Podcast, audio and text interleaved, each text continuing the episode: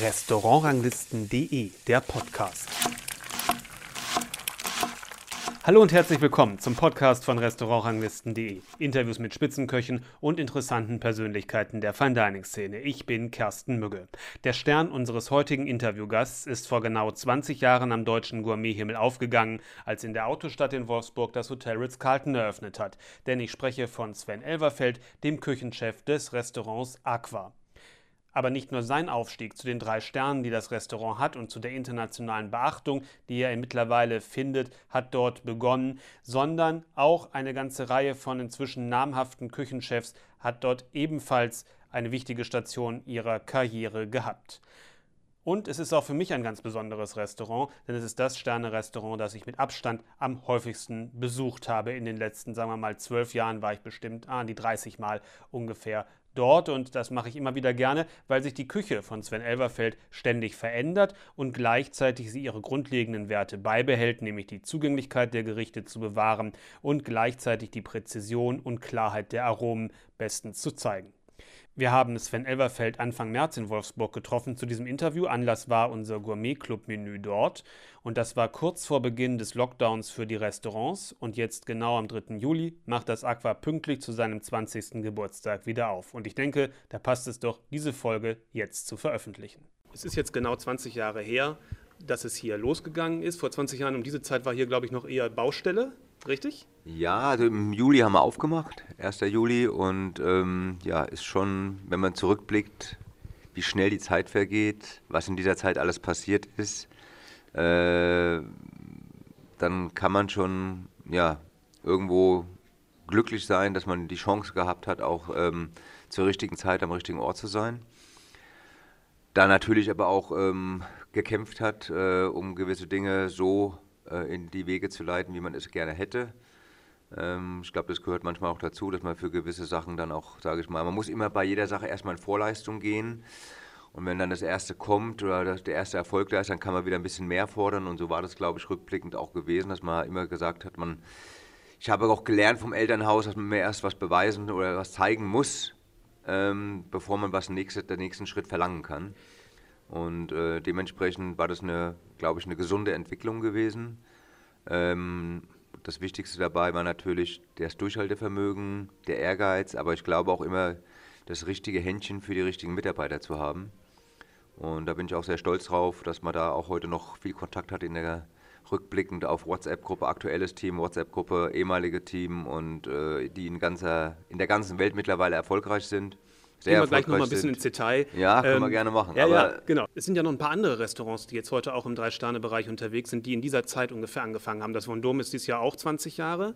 Ähm, ich glaube, das ähm, Schloss Berg auch so, das ist ein bisschen früher gewesen ist, aber auch das war so alles Ende der 90er, Anfang der 2000er Jahre von den jetzigen drei Ständen, wo eine ganze Reihe angefangen Eine ganze hat. Generation. Genau.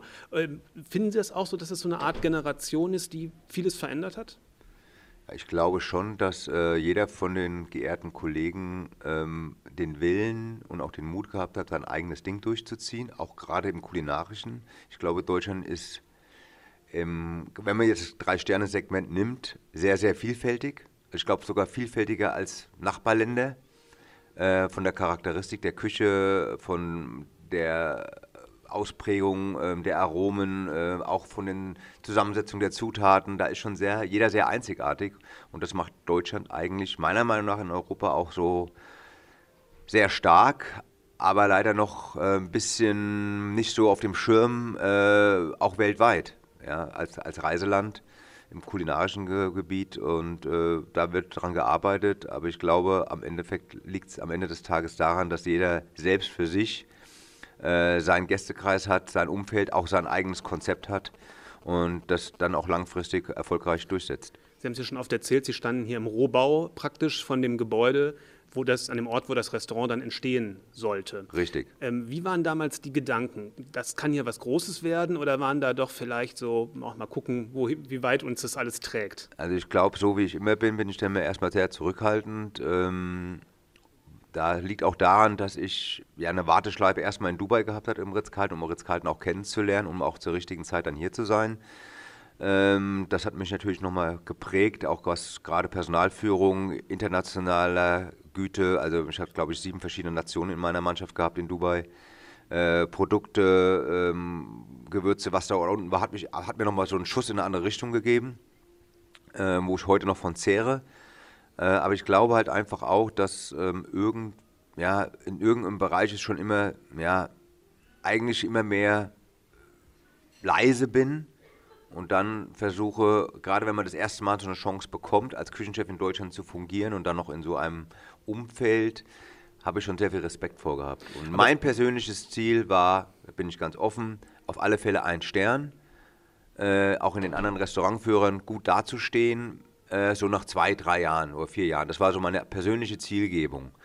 Aber alles, was danach kam, hat sich dann eben ergeben, Schritt für Schritt. Und ich glaube, das ist auch gesund. Und ich finde es schwierig, wenn teilweise junge Köche ähm, in ihrer ersten Küchenchefstelle gleich im ersten Interview sagen, ja, ich möchte drei Sterne haben. Das kann man ja sagen, aber man setzt sich ja selber und auch die Mannschaft unter Druck und ähm, hat den Kopf vielleicht auch ganz, nicht ganz so frei, weil man, man denkt eigentlich an die Erfolge. Und ich habe mich immer nur auf, das, auf die Weiterentwicklung der Gerichte ent, äh, konzentriert. Und die Weiterentwicklung äh, mit der Weiterentwicklung der Küche habe ich mich auch weiterentwickelt.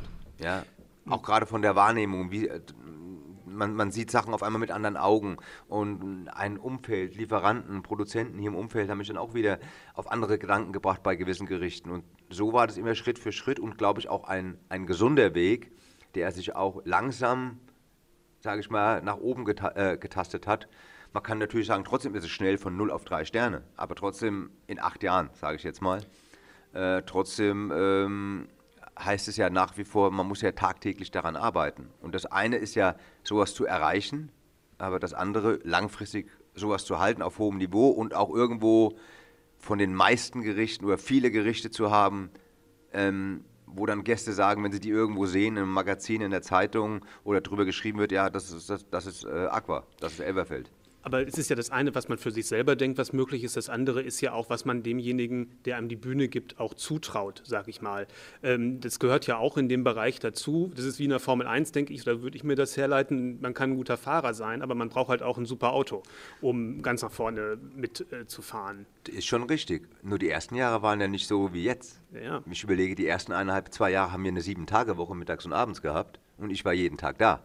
Und ich habe ein Team von sieben, acht Leuten gehabt, über sieben Tage verteilt. Äh, das Restaurant war größer. Wir hatten teilweise bis zu 55 Kuvert mit sieben Leuten in der Küche. Äh, dann haben wir irgendwann die Urlaube auch eingeführt, dass wir geschlossen zugehabt haben oder geschlossen dann auch als Mannschaft in den Urlaub gegangen sind. Früher musste ich zwischendurch die Leute in Urlaub schicken. Also es sind alles Sachen, da gibt es andere Beispiele in den letzten Jahren, wo das von Anfang an komplett anders aufgezogen worden ist. Also gleich mit fünf Tage, gleich nur abends, ja, und so weiter. Und das musste ich mir erarbeiten, weil erst durch die ersten Erfolge war ich in der Position, auch fordern zu können. Und das muss ich manchen jungen Kollegen oder jungen Köchen, die vor ihrer ersten Küchenchefstelle auch mal sagen, man kriegt nichts geschenkt. Man muss erstmal für was arbeiten. Es gibt vielleicht einige wenige, die dann vielleicht von Anfang an ein Schloss hingestellt bekommen, aber das Schloss muss belebt werden. Und äh, es gibt auch gewisse Regeln zu befolgen. Und ähm, Mittlerweile bin ich natürlich in der Position, wo ich auch dann mehr fordern kann oder mehrere Dinge auch, sage ich mal, in die richtige Bahn mit zu entscheiden. Und äh, trotzdem bin ich, glaube ich, mit beiden Beinen noch auf den Füßen und äh, habe viel Respekt vor meiner Mannschaft. Wir, wir sprechen, duzen uns alle. Ich bin nicht jetzt derjenige, der dann mit sie und tralala und äh, man, wir trinken jetzt seltener als früher mal ein Bier zusammen, aber wir machen Späßchen. Das muss halt in dem Moment, wo der erste Bon reinkommt, da muss es eben dann Theater geht auf und jetzt Vollgas. Das mhm. ist halt nun mal so. Aber trotzdem ist das Verhältnis, was ich auch mit meinen Leuten habe, hält mich selber auch jung. Ja. Weil meine Mitarbeiter ja ungefähr immer im selben Altersdurchschnitt bleiben. Ich mhm. werde älter, aber trotzdem hält mich das ja auch jung. Ja. ja. es war jetzt kürzlich zum Anfang des Jahres hier in den Wolfsburger Nachrichten so in drei Teilen so ein Abriss 20 Jahre Aqua. Richtig. Ähm, und viele von den Stufen dazwischen waren mir geläufig, kennt man, wenn man die Szenerie verfolgt. Und einer ist mir dann doch aufgefallen, der mir jetzt natürlich nicht so ähm, in den Sinn gekommen wäre, das war der Umbau der Küche äh, 2006, 2007. Das wird, das als Gast kriegt man das ja so gar nicht mit, was hinter den Kulissen äh, wie da gearbeitet wird und wie wichtig auch so Arbeitsbedingungen sind, wahrscheinlich, ja, ja. um ähm, eben sehr gut abliefern zu können, sage ich mal. Richtig. Vielleicht können Sie das mal erklären, wie bedeutsam so der Raum äh, der Küche ist, neben natürlich dem Team, neben der eigenen Kreation. Aber äh, als Gast hat man vielleicht dann nicht so die Vorstellung, wie wichtig das ist, auch die Hardware zu haben. Also ich glaube erstmal jeder, der zu Hause äh, hin und wieder sich ein bisschen Mühe gibt und äh, da ein, zwei Gänge mal kocht oder sich selbst äh, auch organisieren muss dementsprechend, der möchte ja möglichst kurze Wege haben und äh, mit einem Schritt nach links oder rechts zum Kühlschrank gehen, ähm, eine Schublade aufmachen, wo das Besteck drin steht, wo er es eben gern haben möchte. Ähm, die Küche, die war gut, die wir vorgefunden haben. Also ich konnte mich in der ersten Küche eben nicht mehr mit einbringen. Das war alles schon geplant, wahrscheinlich schon zwei Jahre vorher. Ähm, man muss sich das so vorstellen, es waren zwei Küchen, damals das Restaurant Vision und das Aqua, in einem großen Raum äh, in der oberen Etage, wo auch links und rechts dann die Restaurants waren oder auch sind. Ähm, wir hatten in der Etage keine Kühlhäuser, wir hatten keinen begehbaren Tiefkühler, äh, wir hatten keine Topfspüle auf der Etage. Das war logistisch eine Meisterleistung. Ich kann, könnte mir heute gar nicht mehr vorstellen, so zu arbeiten, aber wir haben es einfach gemacht. Ich habe es gemacht erstmal, weil es meine erste Stelle war und ich auch gelernt habe, du musst mit den Sachen, die du vorwendest, erstmal was beweisen, was zeigen. Du musst abliefern und dann bist du in einer halt, dann bist du in einer Position, wo du vielleicht irgendwann fordern kannst. Und ähm, von daher, es war anstrengend. Wir haben sieben Tage mittags, abends aufgehabt. Für jedes Kühlhausgang musstest du runter in den Keller, entweder mit dem Fahrstuhl oder du gehst ins Treppenhaus.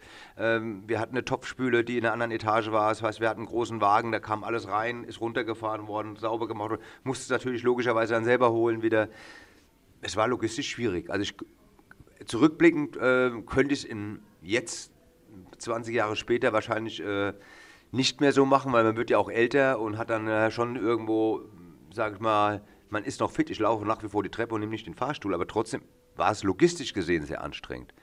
Und auch die Logistik verbirgt ja dann auch den Zeitaufwand, weil mal schnell einen Topf holen sind dann wieder vier, fünf Minuten auch heute noch wird es ja vielleicht auch nochmal Veränderungen geben, kleinerer Natur, wo man sagt, okay, wir richten das so oder so ein oder veroptimieren vielleicht Dinge, also wo man vielleicht, dass der Gast gar nicht so merkt, was sich dann aber am Ende trotzdem irgendwo bemerkbar macht. Auf dem Teller Ist das jetzt. so? Ja, naja, nee, ich meine jetzt in, von so einer von der, von der Logistik in der Küche oder also, wie man Sachen da organisiert, spielt das eine Rolle? Das ist, war ja eigentlich meine Frage. Also ich glaube, jeder Kollege hat so seinen eigenen Aufbau und seine mhm. eigene Schematik, wie die Abläufe vonstatten gehen sollen ich habe die Möglichkeit dann gehabt, nach sieben Jahren ähm, mit dem Eigentümer ähm, zu sprechen und ähm, die ihm dann auch zu sagen, dass es auch die Küche natürlich dann nach sieben Jahren auch, weil es auch von der Qualität okay war, aber man dann auch schon gemerkt hat, okay, hier und da hast du schon die ersten Kanten ne, und so weiter. Das geht ja auch um Hygiene, man muss es ja auch mal sehen. Äh, und natürlich die Logistik allgemein. Und dann habe ich halt gesprochen und habe dann eben auch dadurch, dass wir dann ein, zwei Sterne vorgelegt hatten, einfach zu sagen, in der Position zu sein und zu sagen, Mensch, ähm, wir können mehr schaffen vielleicht in den nächsten Jahren, und, ähm, aber es ist halt schon sehr anstrengend, auch für die Mitarbeiter, die Logistik immer, sage ich mal, nimmt dann am Tag schon einige, sage ich mal, fünf Minuten, zehn Minuten, eine halbe Stunde auf, auf den Tag gesehen weg.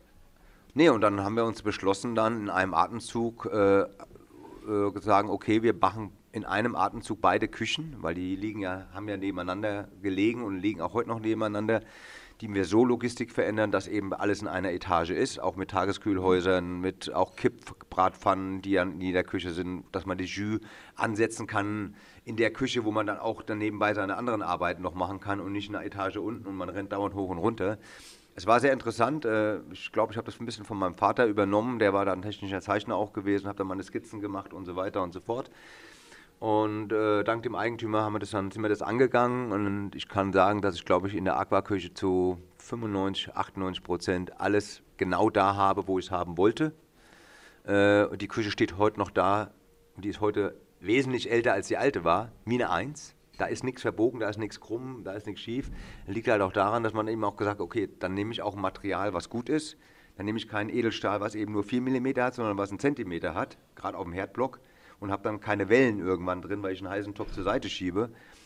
Und habe überall Abtropfkanten, habe die geeigneten Kühlflächen an jeder Arbeitsplatz, habe Wärmebrücken im oberen Bereich auf dem Posten und auf dem Fleischposten, wo man auch mal nicht vorne an den Pass rennt, sondern den Fisch eben unter der Wärmebrücke auf dem Poissonnier direkt in Augenhöhe hat, um eben ein gewisses Garverfahren zu vollenden. Ruhezonen für Fleisch und Fisch in allen Kapazitäten. Ja, und das hat dann, wenn ich gucke, die Küche sieht aus wie eine Eins. Und das ist halt, man hat einmal investiert, aber man hat richtig investiert. Äh, der dritte Stern kam direkt das Jahr darauf. Dann hat auch keiner mehr was über die Kosten erzählt. Äh, und im Endeffekt nach 10, 20 Jahren jetzt, äh, ja, läuft alles wunderbar. Und äh, ich habe ein Top-Team momentan, wie immer eigentlich. Äh, habe zwei tolle Sous-Chefs äh, und ähm, bin glücklich. Ja. Marcel Runge, der grandios in die Fußstapfen von Jimmy eingetreten ist, äh, der ist gerade Papa geworden ist, äh, macht einen tollen Job mit seiner Mannschaft, tolle Damen im Service. Also ich bin im 20. Jahr sehr, sehr glücklich. Kann ich gut verstehen. Ähm, das erste Label, sag ich mal, was, sie, was Ihre Küche bekommen hat, war so diese Neuinterpretation deutscher Klassiker. Ja. Das, ne, das war so das erste Markenzeichen. Ja. Haben Sie sich das damals bewusst gesucht? Oder kam das mehr so durch, dass es von außen kam? Nein, kam von eigenen Erfahrungen. Weil ich nie in einem Drei-Sterne-Restaurant gearbeitet hatte vorher. Äh, ich hatte bei Dieter Müller gearbeitet, wo er zwei gehabt hat und habe vorher fast nur in Ein-Sterne-Restaurants, in Familienbetrieben gearbeitet oder aber auch in, in normalen Restaurants eben. Ja, also meine erste Kommistelle äh, war im Rheingau äh, auf Schloss Johannesberg in der Gutschenke. Der damalige Küchenchef oder auch Betreiber Dieter Biesler, mit dem ich heute noch gut befreundet bin, der mittlerweile in Hannover lebt. Äh, und der war 14 Jahre Küchendirektor im Kempinski Grafenbruch. Unter anderem hatten sie damals ein Sterne-Restaurant. Ist ja auch Rhein-Main-Gebiet. Und während meiner Ausbildung bei der LSG, die hatte damals die Ausbildungsküche am Frankfurter Flughafen, die gibt es ja schon lange nicht mehr, äh, da da kein praktischer à la carte Service war, mussten wir eben Praktikas machen im Sheraton, im Steigenberger und im Kempinski Grafenbruch unter anderem und war dort Zeit unter seinen Fittichen. Und er musste mir dann auch für den Betrieb eben ein Zeugnis für dieses Monat oder zwei Monate Praktikum schreiben und hatte damals äh, am Schluss einen Satz reingeschrieben, ein junger, motivierter Mensch, der im späteren Leben mit Sicherheit mal von sich reden macht. Und das war natürlich in der Ausbildung schon, ja, man denkt sich seinen Teil, aber man denkt ja nichts an anderes. Und er hat meine Ausbilder angerufen und zwei Jahre später hat gemeint, Mensch, äh, ich höre auf im Kempinski, ich möchte wieder selbst an Herd, ich mache mich im Rheingau selbstständig auf der Gutschenke, wir machen eine ganz einfache Küche, die Brigade besteht aus mir und aus zwei jungen Köchen, fertig. Und fragen Sie bitte mal Herr Elberfeld, ob er schon was hat oder Lust hat. Und das habe ich dann getan. Also ich bin dann nicht gleich oben eingestiegen, sondern ich wollte eben, weil ich vor ihm sehr viel Respekt gehabt habe, wie er geredet hat, was er für ein Denken hat. Einer, der wirklich noch die Basis von Grund auf, die einfache deutsche oder auch französische klassische Küche in allen Tugenden begreift, lebt und auch ausübt. Ja, Techniken, Gartechniken, die äh, nicht mehr überall gang und gäbe waren. Und das sind einfach, und auch die Logistik dabei. Er war für mich ist der Logistiker hoch 10 in der Küche. Wir haben zu dritt am Tag mittags und abends zusammen 300 Kuvert gemacht. Ja, aber haben die sauber rausgekocht. Er hat eine kleine Karte gehabt. Es waren sechs Gerichte auf der à la carte Karte und es gab ein Tagesgericht. Ja. Der Heringssalat wurde alle drei Tage angesetzt. In einer großen Wanne. Die Heringe geschnitten, die Kartoffeln gekocht, gepellt vom Spüler, geschnitten von uns. Äh, solche Dinge. Ja. Einmal, dreimal durchgemengt, über 24 Stunden stehen lassen, zwischendurch immer wieder durchmengen. Das hat dann gereicht für vier, fünf Tage den Tafelspitz im großen Topf, zehn Stück angebraten, nachher im Braten Satz dann das Gemüse rein. Ganz klassisch eben, ja. Und das hat mir so viel von der Basis gegeben. Und die Basis ist nach wie vor essentiell wichtig, um auch die Moderne zu verstehen. Denn wenn ich die Basis nicht habe, dann kann ich nicht gut modern kochen. Das ist meine persönliche Einschätzung oder auch Einstellung. Und äh, deswegen kamen auch die ganzen Klassiker die ganzen Klassiker war, weil, er, weil wir sie bei ihm von hoch bis runter gemacht haben. Und auch im späteren Lebensweg ähm, hat mich das noch oft geprägt, weil einfach dieser, diese simplen, gerade Deutsche, weil Deutschland hat ja nie für eine Hochküche gestanden. Hm. Und bei vielen Dingen, regionale Highlights in Deutschland, habe ich mir immer gedacht, da kann man doch auch nochmal das kann man doch irgendwie veredeln, das kann man doch irgendwie auch mal als Deutschlands deutsches Produkt in eine andere Ebene kulinarisch setzen. Also war das mehr, weil Sie das Thema interessant fanden und für Schon sich immer. selber auch und auch Ihre, sag mal, auch Ihre Biografie einfach das, das so ergeben hat und jetzt weniger, ah, das macht kein anderer, da könnte man in eine Lücke. Das äh, ging ja aber auch erst nach einigen Jahren los. Am Anfang habe ich ja mehr schon in die französische Richtung gekocht. Genau. Warum? Weil das die meisten Läden waren, wo ich gearbeitet habe. Ja, das war auch alles gut, hat auch alles seine Berechtigung gehabt. Aber irgendwann hat, hat man vielleicht auch das Selbstbewusstsein erreicht, ähm, einfach zu sagen, so, jetzt möchte ich mehr was machen, was dann nachher ist Sven Elberfeld. Und nicht, wo Leute dann sagen, Mensch, man kann sehen, der hat hier gearbeitet oder dort gearbeitet und so weiter. Und das hatte ich dann eben dann auch als die richtige Entscheidung.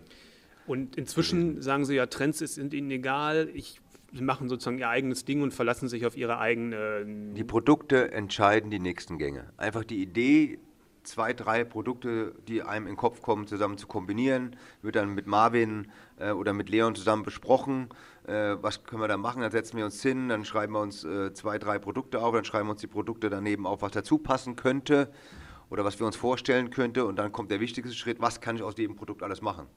Und dann kommen wir jetzt wieder zu dem Aspekt, um immer dieses, diese interessanten, sage ich mal, butterig, süß, sauer Elemente, wie kann ich einen Fischgarn nur ganz kurz unter Wärmebrücke, äh, ja, gerade bei Süßwasserfischen meiner Meinung nach die intelligenteste Lösung. Ähm, oder wollen wir was schönes Brataroma haben, dann müssen wir auch wieder kräftiger mit, den, mit der Soße sein. Also es sind schon ganz viele Konstrukte, die dann eben aufkommen, die besprochen werden. Das wird aufgeschrieben wie so eine Mindmap ja, wo man eben Hauptprodukt und alles daneben steht, was kann man, oder Karotte, was kann ich alles aus der Karotte machen. Ähm, der Frühlingslauch, was kann ich aus dem Frühlingslauch machen. Jetzt, ne, und so weiter. Brauche ich Speck? Können wir, wollen wir Speck als Würze nehmen? In welcher Format wird dieser Speck zugegeben? Wird es als Öl zugegeben? Wird er als krosses Element zugegeben? Als Schaum zugegeben? Also alles so verschiedene aber ich habe schon, mein persönliches Empfinden ist schon so, dass sich die Küche, wie Sie das machen, schon über die Jahre natürlich immer gewisse Grundwerte sind natürlich auch erkennbar, aber schon stark stärker verändert hat, als man das vielleicht von anderen ähm, Top-Restaurants so kennt. Ähm, und da habe ich mein Gefühl, mein Denken ist immer, dass sie sich dann vielleicht eine Zeit lang für ein Thema auch besonders interessieren ähm, und da sich vielleicht mehr Gedanken machen, dann gibt es dann einfach auch viele Ideen auf dem Gebiet. Oder ist das gar nicht so? Also ich glaube schon, dass man erstmal irgendwo auch ein Querdenker sein muss. Ja, vielleicht manchmal auch ein bisschen zerstreut. Ich bin zerstreut manchmal, ja, okay. Äh, vergesse auch manchmal was. Das kann auch passieren, ja. Aber das liegt eben daran, dass einem ständig irgendwo, wenn man was sieht, auch irgendwas in den Kopf schießt. Ja, und das muss auch irgendwo verarbeitet werden. Und ich habe ja nicht immer, meistens habe ich einen Blog dabei, wo man sich an, es geht ja einfach nur, auf einmal bin ich irgendwo und sehe ein Produkt im Supermarkt, wo ich privat einkaufen bin und sage, Mensch, damit könnte man mal was machen und das könnte ich mir so, dann muss ich irgendwas, entweder bleibt es hängen, wenn ich Glück habe, habe ich einen Blog dabei oder ich schreibe mir es im Auto nach, wenn ich, beim, wenn ich meinen Einkauf ins Auto lade und schreibe mir das auf. Eine Kombination von ein, zwei Sachen, fertig. Das, das ist einfach so dieses, was ich auch selber nicht ähm, beeinflussen kann. Ich kann mich nicht hinsetzen, so, und jetzt lasse ich mir was einfallen. Das funktioniert nicht. Und entwickeln Sie die Ideen dann relativ zügig weiter, wenn Sie was Neues haben, oder lassen Sie manche Sachen auch liegen manche und Sachen sagen, schreibe ja, ich das ist ja, das vielleicht für in einem Jahr mal oder das dann, passt jetzt gerade nicht so ja, richtig. Gut, kommt immer darauf an, was für eine Jahreszeit. Na, ist klar. Auch ein Produkt wenn ich im ist. Man- Winter, leider äh, findet wenn ich im ja Herbst eine Idee habe mit Spargel, dann zu jeder Jahreszeit und dann, äh, wo ich dann privat vielleicht nicht immer so schlimm finde, wenn ich jetzt trotzdem Bock auf was habe, was jetzt gerade nicht aktuell ist, aber ich finde es im Supermarkt, aber im Restaurant versuchen wir schon, diese Jahreszeiten immer so ein bisschen mitzunehmen. Nee, Ich meine, dass manchmal Ideen einfach, wenn man sagt, das passt jetzt vielleicht nicht ins, in das, wie wir aktuell sind, sondern das kommt, nehmen wir vielleicht mal später wieder. Das Klar, kommt aufschreiben, so ja. irgendwann aufschlagen, aha, da war doch was. Ja. Ja. Wie ein Musiker, sage ich Ja. immer, ich bin ja auch musikaffin, wie ein Musiker, der irgendwann zwei, vier, fünf Noten in einer Reihenfolge äh, macht, aber dann irgendwie nicht den richtigen Drive hat, das Ding zu Ende zu führen und legt es zur Seite. Und irgendwann kommt das Ding wieder raus und dann kommt der, der Schlüssel, der das Ganze vollendet. Und die ganzen Notizbücher aus den 20 Jahren, die gibt es auch noch? Oder? Ja, drei, vier habe ich in der Schublade, ja. Hm. Krickel, Krackel und äh, weil als Linkshänder hat man da nicht so eine gute Schrift, aber ich zumindest. Das äh, kann ich bestätigen. aber ich schneide mit rechts mit dem Messer, das passt schon. Ja. genau, mache ich auch so. Ähm, ja, wie gesagt, ich hatte es gerade gesagt, inzwischen gibt es gar nicht mehr so richtig diese Überschriften, die ich für Ihre Küche finden kann, sondern es ist einfach wirklich die, diese Persönlichkeit, die, die es so hat. Und manchmal haben Sie auch den Begriff, dass Sie manchmal gerne einen kulinarischen Witz einbauen, verwendet, schon in Interviews. Und ich habe mich immer gefragt, was ist ein kulinarischer Witz? Ich weiß nicht, der Schalk im Nacken halt irgendwie. Ich Ja. weiß es nicht. Das, ist- das kann man auch nicht definieren, glaube ich. Das ist irgendwie, wenn halt dann auch Gäste fragen, wie kommen sie da drauf? Ja, kann ich da selber keine Antwort geben. Das ist halt, weil es so ist. Ja.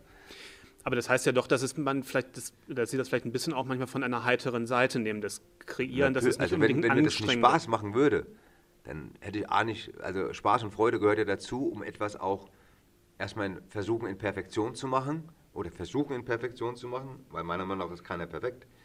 Ähm, aber ich finde halt schon, es gehört auch Spaß dabei Äh, auch untereinander Spaß dabei. Also es soll, es gibt, muss immer ein gewisses Konzentrationslevel da sein, aber man soll doch trotzdem zwischendurch mal lachen können. Also es, wenn wir so oft so lange Stunden zusammen arbeiten, länger als mit den Familien zusammen, dann sollte doch auch irgendwo das ein Klima sein, was auch ein bisschen, sage ich mal, in die Zeit passt.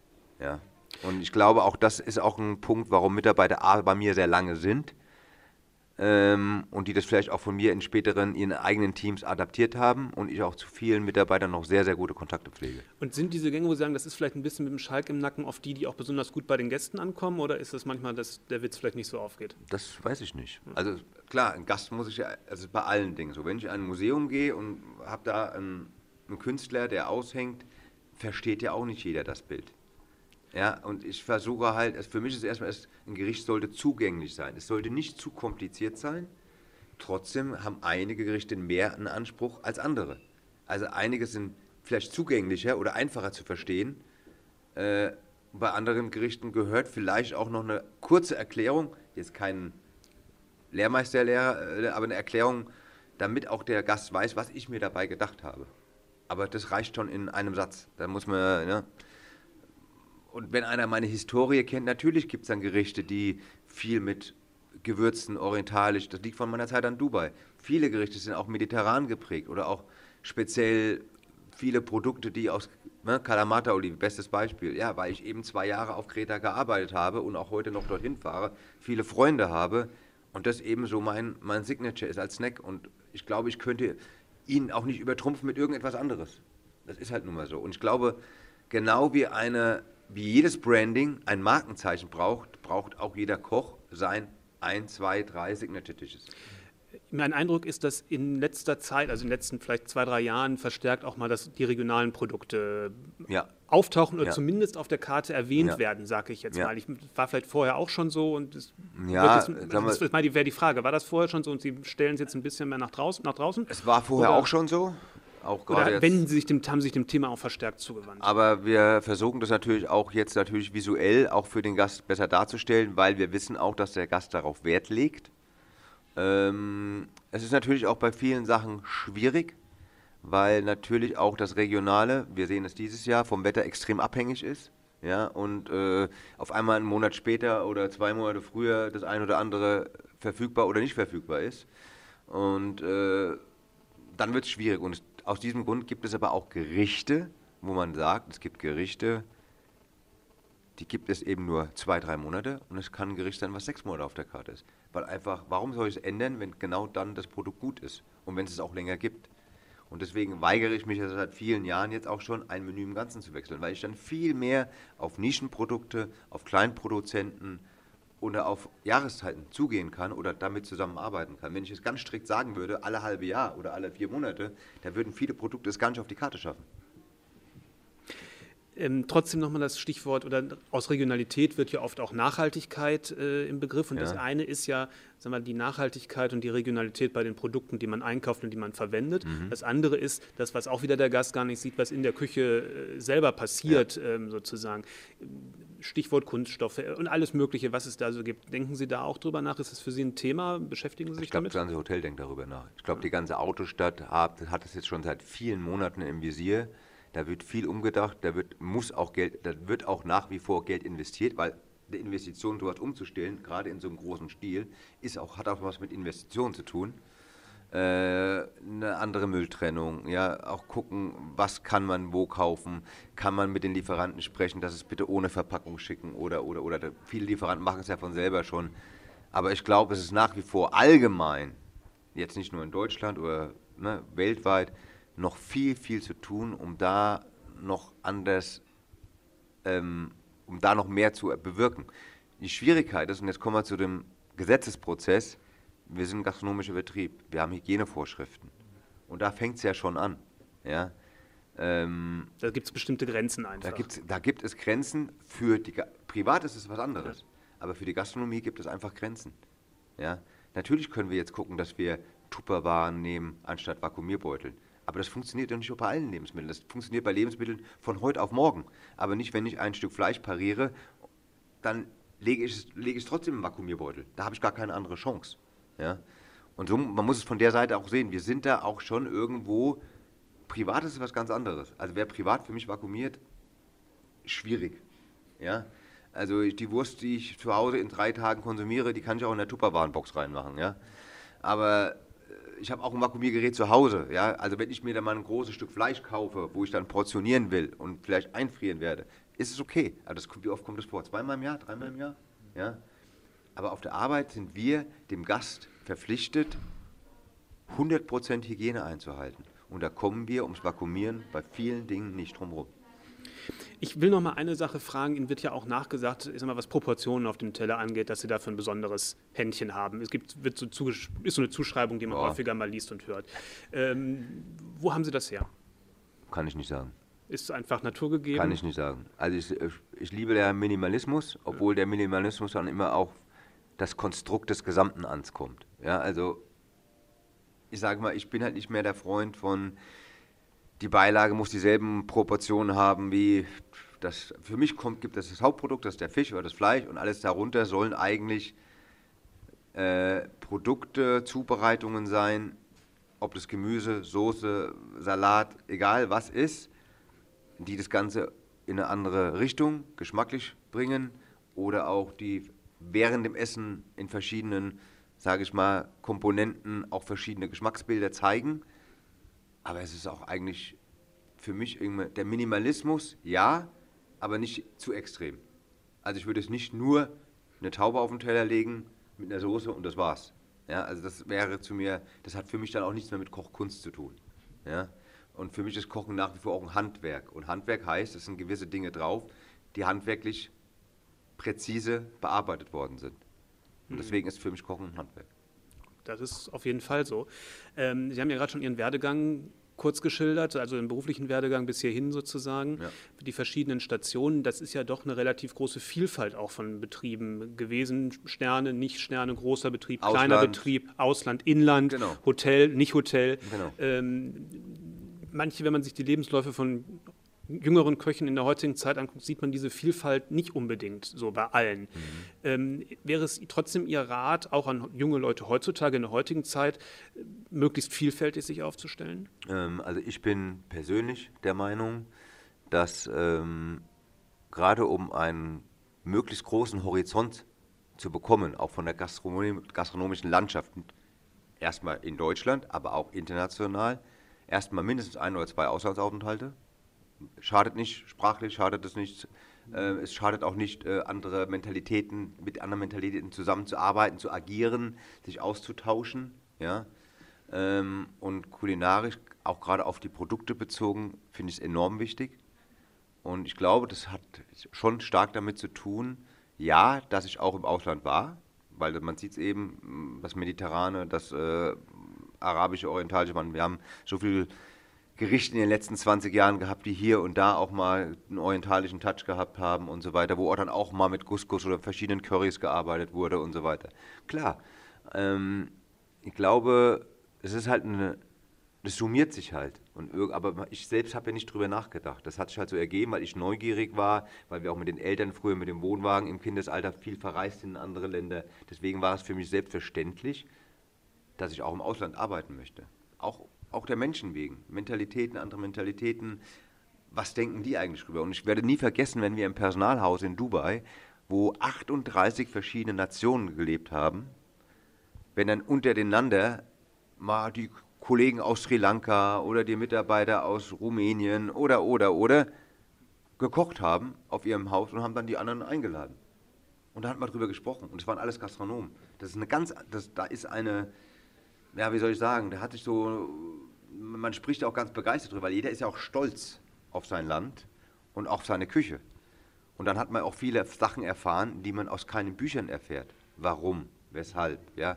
Und wenn ich in Dubai sehe, ich meine, ich habe eine Schwedin gehabt, ne, einen Schweden, eine Französin in der Mannschaft, zwei Rumänen, äh, einen aus Sri, äh, Sri Lanka habe ich glaube ich schon gesagt, ja, Deutscher, Italiener, Fabian, ja, also Philippinen, ähm, Alan, ja, das war interessant gewesen, ja. Und wann habe ich mich mit denen ja auch zusammengesetzt? So, ich stelle mir das vor, weil Dubai war ja auch damals kulinarisch sehr schwierig, auch an Produkte ranzukommen.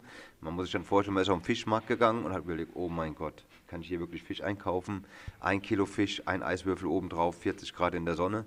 Ja, also ist schon, ne, also man, man hat auch so gewisse Abenteuer erlebt, ja, äh, was ich im Nachhinein super fand. Ja, also immer interessant, äh, die Denkweise auch zu verstehen von gewissen Dingen. Die Weitsicht, die Umsicht, aber ich glaube, mit diesen Mitarbeitern damals, das werde ich nicht vergessen, ja, weil jeder hat dann, wenn, wenn wir ein neues Menü, neue Gerichte, dann kamen so viele verschiedene Dinge. Ja, jeder hat anders gedacht in, von seiner Charakteristik, von seinem Land, von der Küche her, dass die tollsten Sachen dabei rauskamen. Trotz dieser Vielfalt war dann für die, das Aqua gesehen dann wahrscheinlich doch Dieter Müller die wichtigste Station. Oder? Ja, Dieter, Oder? Müller, Dieter Müller natürlich, weil es auch der erfolgreichste Koch war, bei dem ich gearbeitet habe in meiner Laufbahn. Aber trotzdem war natürlich ein Willi Tetz da, von dem ich viel adaptiert hatte, der leider zu früh verstorben ist im Humperding damals. Es war auch eine Doris Katharina Hessler, die als Autodidaktin für mich eine sensationelle Arbeit abgeliefert hat. Gerade ihre Gewürzmischungen, die sie selbst gemacht hat, ihre Marinaden, das ist für mich nach wie vor sensationell als Autodidaktin, weil sie anders gedacht hat. Ja, das ist halt nun mal so. Und in der Summa summarum war das, glaube ich, auch das Gute daran, dass ich mich für Köche oder für Stationen entschieden habe, die total unterschiedlich sind. Inzwischen ist das Aqua, Sie haben es auch schon an, ganz am Anfang gesagt, ja auch eine, ein Ort, wo viele äh, namhafte Köche äh, rausgekommen äh, sind, sozusagen, die danach Karriere gemacht haben, ob im Inland, ob im Ausland. Ähm, das ist ja wirklich eine große Bandbreite. Ja, ich habe es auch nur mal nachzuzählen vor ein paar Tagen, aber ich bin mir noch nicht sicher, ob ich jetzt auf 19 oder 20 Jahre, äh, 20 Sterne gekommen bin von ehemaligen. Andererseits, in meinem zwölften Jahr drei Sterne wäre es ja auch komisch, wenn das nicht so wäre. Nee, aber es wäre ja toll, wenn man sagen könnte, 20 Sterne, 20 äh, Jahre Aqua, ja. Also wäre ja schön, aber ich, nee, ich bin da sehr, sehr stolz drauf, sehr stolz drauf. Und ähm, ja, es macht Spaß, ähm, das zu sehen, dass äh, die Mitarbeiter auch weggegangen sind äh, und erstmal auch die, diese, diese Freude daran äh, behalten haben an diesem Beruf, die sie beflügelt hat, auch weiterzumachen, auch das, sage ich mal, auch sich da wirklich reinzuhängen, neue Wege zu gehen, was ja heute auch nicht mehr so einfach ist. Ja, viele sind im Ausland. Jan ist natürlich mit drei Sternen in München der erfolgreichste von den ehemaligen. Ja, war sieben Jahre mein Stellvertreter, also muss sagen, es ging sehr schnell, aber verdient. Und äh, da bin ich schon sehr stolz. Aber es sind viele andere. Ob das in Deutschland die Sarah ist, der Christian ja. ist, ja, Erik Arnecke, äh, ja, Jens Fischer, der leider ja zugemacht hat.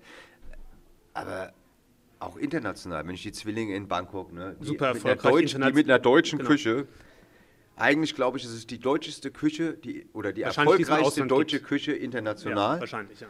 Äh, liegt aber auch, glaube ich, daran, dass sie, ähm, die, ich sage mal auf Deutsch gesagt, die Eier gehabt haben, das komplett so durchzuziehen meine, Sie haben lange ja im Diluba Hotel gearbeitet, in Ihrem Gummirestaurant dort, äh, wobei man dann auch sagen muss, der, da haben Sie ja Gagan kennengelernt, weil Gagan war dort auch Küchendirektor und Gagan hat sich dann selbstständig gemacht. Und der Investor von Gagan, so sind es meine Informationen, haben dann irgendwann gesagt, komm, holen wir die Zwillinge, machen wir ein deutsches Konzept. Aber immerhin ein deutsches Restaurant. Aber Ausland. richtig durchgezogen. Genau. Wir haben da gekocht, ja, wir haben, ich habe auch zweimal da gegessen, aber wir haben ja auch schon zwei Abende dort gekocht. Äh, ich find, bin extrem stolz auf die, was die da auf die Beine gestellt haben. So weit weg von zu Hause, ist auch ein anderes Land, andere Kultur, andere Mentalität. Es ist nicht einfach. Ja? Die haben sich da komplett drauf eingelassen, sind total glücklich da drüben, haben ihre Familien da drüben. Ich finde es bombastisch. Und was sie da machen, ist eigentlich jetzt, es hört sich jetzt ganz blöd an, aber sie haben das erfolgreichste deutsche Restaurantkonzept weltweit. Ich glaube, so ein Erfolgreiches gibt es noch nicht mal in Deutschland. Hm. Gibt es denn bei den vielen ehemaligen und erfolgreichen Mitarbeitern etwas, wo Sie sagen würden, das ist etwas Verbindendes oder etwas, wo Sie sagen, das, haben, das merkt man, das, das haben Sie hier mitgenommen, sei es jetzt nicht unbedingt auf dem Teller, sondern auch vielleicht in der Arbeitsweise, in, in der Herangehensweise an bestimmte ich Sachen? Ich glaube, dass die meisten von mir, ich glaube, deswegen hat auch die Harmonie gestimmt, ist einfach ähm, das Menschliche, Mensch bleiben. Das haben, glaube ich, alle in einer gewissen Weise. Jeder hat ja jeder drückt sich ja anders aus. Oder bei jedem kann man das vielleicht auf eine andere Art und Weise feststellen. Aber trotzdem hat es jeder irgendwie auch. Weil ich auch mit jedem Mitarbeiter, klar muss auch mal was auf den Tisch gebracht werden und mal auf den Tisch gehauen werden, aber trotzdem war es immer ein gutes Verhältnis. Es gab sehr wenige, die vielleicht frühzeitig gegangen sind, weil es nicht so harmoniert hat. Sehr wenige. Ich könnte jetzt auch keine Namen nennen, aber ist halt so. Und egal, ob das die Sarah, der Christian, der Jan, die Zwillinge sind, ob es damals der Jens Fischer war, äh, ich habe jetzt gerade geguckt, es ist jetzt wieder einer dazugekommen. Also ich müsste jetzt gucken, aber es waren, es sind einige. Also ich habe gerade noch mal gezählt, weil irgendeiner hat das ja wieder einen Stern bekommen. Ja, der, der im Cordo. Der, Im Cordo, genau. Janik, der war ja vor drei Jahren noch da, zwei Jahren. Und äh, verrückter Typ, aber ein geiler Koch. Und äh, ja, der hat es jetzt geschafft. Ne? Und das finde ich auch cool, nach so kurzer Zeit dann ne, in Berlin und so, finde ich echt super. Obwohl Man ich auch sage, in diesem Zuge sagen muss, schöne Grüße nach Berlin. Also Rutz finde ich ziemlich abgefahren, ja. Marco Müller hat da schon richtig schön mal in die Hauptstadt jetzt mal die Dreier reingehauen. So, klares Statement. Ähm, Nochmal 20 Jahre Aqua heißt ja nicht nur viele Mitarbeiter, heißt ja auch viele, viele Gerichte. Ich habe in dem gleichen, was ich anfangs schon erwähnte, in den Wolfsburger Nachrichten war 600 bis 700 verschiedene ja, äh, Kreationen. Grob, grob aufs Jahr gerechnet und so weiter, ja. Genau. Eins gibt es von Anfang an, das ist das ähm, Sorbet, das äh, Champagnercreme. Die Rezeptur, die Präsentation macht eine andere zwischendurch, ja. Aber genau, das, genau. gibt es von Anfang an. Die Kalamata-Olive gibt es jetzt schon wie lange? Wahrscheinlich nicht ganz nicht 20 zählen, Jahre, nein, aber nein, auch schon mehr als 10 ja. auf jeden Fall. Ähm, und wahrscheinlich ist ja der, die, die, ähm, der, der Lammtafelspitz mit den Frankfurter grünen, grünen Soßen, mit den Kräutern und den Kartoffeln in diesem quadratischen ist halt Anform, ist wahrscheinlich optisch das, das Gericht, was Gericht. prägnanteste Gericht. Richtig. Bei diesen ganzen Signature-Dishes gibt es da eins, wo Sie sagen würden, das ist mein, Favorite? Ich meine, Favorite ist wahrscheinlich schwer zu sagen, schwierig, aber so ein bisschen, was vielleicht so ein bisschen nicht so bekannt ist, wie es vielleicht sein sollte. Was so ein bisschen, ich sag mal, unter Wert äh, gesehen wird. Ja, kann ich jetzt, schwierig zu sagen jetzt. Hm. Naja, kann ich jetzt nicht so sagen. Es also es ist schon zu Recht, ja, dass es der, also ich glaube, der Lammtafelspitze Gesch Geschmacklich sind ja viele, ja, aber natürlich, und es waren viele Gerichte auch über die Jahre, die dann irgendwie auch damals schon ein bisschen, ja, ich möchte nicht sagen provokant, aber ein bisschen, ne, also man hat ja schon, ich habe ja oft auch ein Faible schon gehabt, Fleisch und Fisch zu verwenden oder, oder, oder, ja. Ähm, und ob das der Kaisergranat mit dem Schweinebauch war so. und so Dinge, ja, mit, ne, also Gibt anders, Klar, der, anders der, gefragt, gibt Kartoffelportefeuille ist nach wie vor auch ein Klassiker. Ja. Ja, weil es einfach ein süffiges Gericht ist. Ja. Gibt es Gerichte, die Sie vielleicht, wo Sie gesagt haben, die haben mich wirklich einen Schritt noch mal weitergebracht, äh, dass es so vielleicht für Sie persönlich ein Signature-Dish ist, auch wenn es vielleicht von außen gar nicht so gesehen wird? Also, pff, kann ich jetzt auch schwierig sagen. Also, ist man zu der Tafelspitz ist für mich einfach mein, ein Gericht, wo ich wirklich gar nicht drüber nachgedacht habe, über Mondrian oder sonst irgendwas, sondern ich habe den Teller gesehen und habe diesen Glasteller, es war ja ganz am Anfang ein Glasteller gewesen, ein viereckiger, und dann war es ja später der Porzellanteller.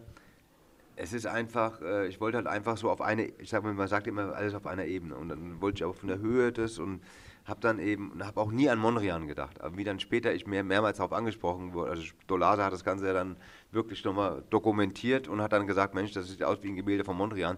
Da habe ich mich erstmal ans, ans Netz gestellt und habe erstmal geguckt, Mondrian. Ja? äh, und dann habe ich natürlich sofort auch die, diese, diese große Ähnlichkeit gesehen. Bei mir ist es halt waagerecht, bei ihm war es senkrecht. Ja, ähm, das ist der Unterschied. Aber äh, bin jetzt auch gerade mit dem Kunstmuseum in Wolfsburg dran, ähm, dass äh, die werden jetzt bald eine Mondrian-Ausstellung haben, dass dann eben eine Großaufnahme von dem Bild dann dort äh, dann auch daneben aufgehängt wird, was natürlich dann Sinn macht gerade in Wolfsburg auch. Und äh, dass wir jetzt gerade noch das am Erörtern und Erarbeiten, wie wir das am besten bewerkstelligen. Nein, aber es ist, ich glaube, ich denke auch nicht so oft zurück an Gerichte, sondern ich versuche höchstens, also die Produkte ist immer der Hauptpunkt. Ne? Dann schreibt man sich die Produkte auf, haben wir vorhin gesagt. Ja. Aber trotzdem ist es dann so, man kann ja die Welt nicht neu erfinden. Es gibt ja keine neuen Tiere, keine neuen Pflanzen und ich bin auch nicht derjenige, der jetzt irgendwie was zusammenbringen will, nur weil ich was anderes machen will, sondern ich versuche beim Denken auch schon eine gewisse, diese Geschmäcker äh, zu verbinden. Also nicht nur die Produkte, sondern auch versuchen, sich auf dem, was will ich aus jedem Produkt machen, wie kann es dann schmecken oder wie schmeckt es dann. Und dann spielt natürlich, was ich vorhin gesagt habe, dann auch immer eine Rolle, will ich es jetzt, an welcher Stelle soll es in dem Menü ungefähr sein. Ja, das, das ist dann, kann dann auch mal, okay, wir machen es als zweiten Gang und wir machen es erst als vierten Gang und ich möchte dann auch nicht immer ganz klassisch da denken und sagen, ja, Fisch, Fleisch, Fleisch, Fisch. Also es kann auch ein Fischgericht sein, was so kräftig ist und ich habe ein ganz mildes Fleischgericht. Also warum soll ich der klassischen Menüfolge da folgen, wenn ich einfach auch, weil wir ja auch anders kochen als früher. Ja, und somit sage ich mal, es gibt eigentlich keine Grenzen müssen, am Ende des Tages müssen sie für den Gast wahrnehmbar, erkennbar sein und auf alle Fälle schmecken. Als ich vor mal, zwölf Jahren hier, glaube ich, das erste Mal reingestolpert bin, da galt das Aqua so auch als ein sehr modernes Restaurant. Sicherlich äh, war es anders als damals das gängige äh, Fine Dining Restaurant. Heute würde ich sagen, es gibt hier noch den Käsewagen, den Pralinenwagen. Genau. Äh, das Menüsetting äh, ist auch fast heute schon wiederum klassisch eigentlich, ja. aber trotzdem ist der Rahmen immer irgendwie noch modern, sodass es in eine gewisse Zeitlosigkeit ja. ähm, reinmündet. Ist es ähm, für Sie auch wichtig, dass es nicht, dass es eben ja so ein, irgendwie so eine Art von Zeitlosigkeit bekommen hat? Also sagen wir so, die Küche soll zeitlos sein. Äh, dann hat jedes Restaurant so auch seine Säulen, seine Erkennbarkeit, seine Markenzeichen. Der Pralinenwagen ist ein Markenzeichen. Ich finde es schön, wenn der Gast wählen kann. Ähm, man kann es jetzt auch in der Kiste an den Tisch stellen, was viele machen, oder ne, der, auf dem Brett servieren und so weiter. Bei uns war es der Wagen. Warum soll ich den Wagen ändern? Ja.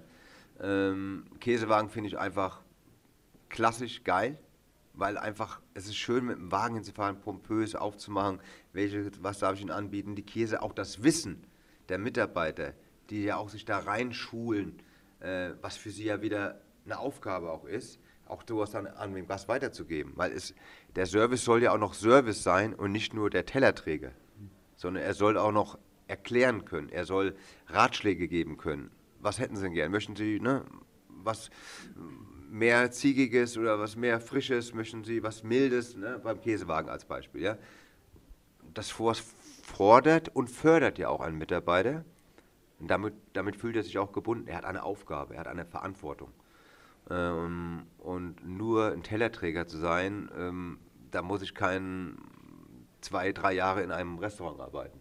Ja, also so, und genauso ist es auch in der Küche. Ich versuche ja auch, bei mir sind sie im Durchschnitt zwei, zweieinhalb Jahre, die Mitarbeiter. Warum? Weil ich versuche auch die Posten zu wechseln. Ja, dass man die auch rumführt. Das heißt, bei mir kann dann ein Koch nach drei Jahren weggehen und hat im Minimalfall drei Posten hinter sich.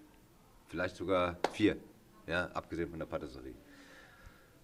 Ja, und das macht halt dann irgendwo auch, dass man dann, natürlich, es, es ist alles kein äh, Wunschkonzert und ähm, man muss auch mal zurückstecken als Mitarbeiter, weil ich kann nicht alle auf dem Sossi und ich kann nicht alle auf dem Gartmagier und ich kann nicht alle auf dem Possonné stellen, sondern dann geht es eben erstmal nochmal eine Schleife vorher, eineinhalb Jahre oder ein halbes Jahr auf dem Entremetier und ein halbes Jahr auf den anderen Entremetier, weil der bei mir ja geteilt ist. Ja? Weil ich finde, das ist eine wichtige Aufgabe und nur ein Entremetier könnte es nicht so genau und so konzentriert auf zwei, drei Punkte auf den Teller bringen. Weil wenn einer drei Elemente alleine macht oder zwei machen drei Elemente, macht viel aus beim Anrichten seit einiger Zeit, ich habe jetzt länger nichts mehr davon gehört, ist ja das Projekt Ritz-Carlton Yacht Richtig. im Gange. Ist das, das weiter, schreitet das weiter voran? Wie ist da die, wann, ab wann legen, wann legen die los? Also es wie, sehr sind, wie sehr sind Sie jetzt aktuell oder mit Laut meinem ähm, Kalender bin ich auf der Tour und bei der Taufe in Kanada dabei. Ob es dann die, die offizielle Taufe ist, ich nehme an, das wird vorher nochmal getauft.